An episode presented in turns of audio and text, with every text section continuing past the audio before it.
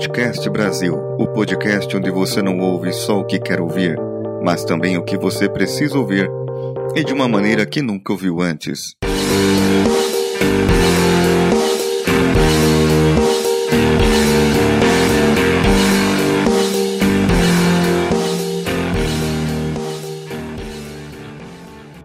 Para quem começou agora, esse é um diário, não de um atleta, mas de um cara que está se esforçando para ter um resultado bom.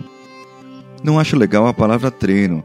Não sou da área e por isso não treino, apenas estou querendo um resultado melhor em relação à minha saúde.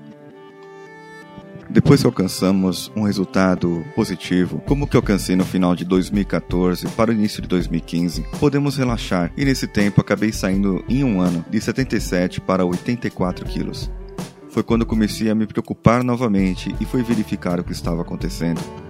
Mantive minha dieta, o que eu comia e como ainda, evitando álcool principalmente, cerveja e derivados, embora um vinho seja sempre favorável, mas pode levar a uma queda na velocidade do metabolismo e, portanto, engordar. Isso é uma pesquisa aí que pode ser que diga o contrário, mas ainda não li para saber sobre a cerveja.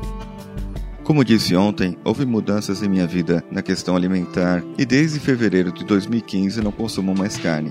Me tornei vegetariano, consumindo proteínas principalmente de soja, que é mais fácil de ser metabolizada pelo organismo, em comparação com outras proteínas.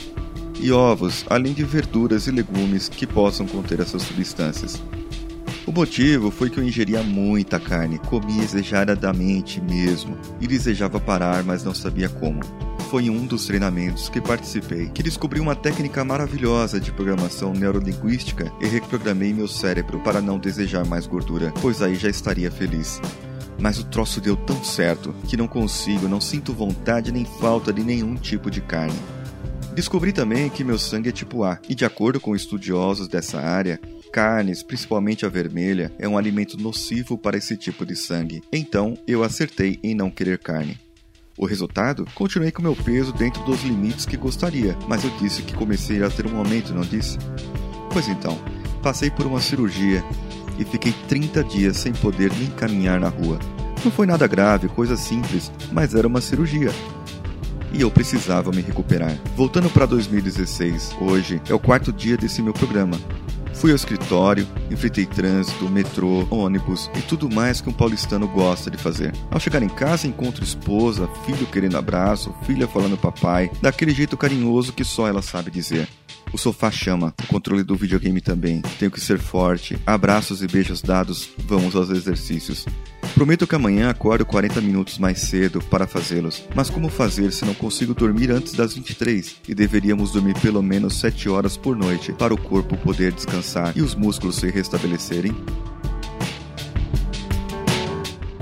Aqui quem vos fala é Paulinho Siqueira. E na mesa de som, José Augusto. Deixaremos nossos contatos no link do post. Muito obrigado e até amanhã.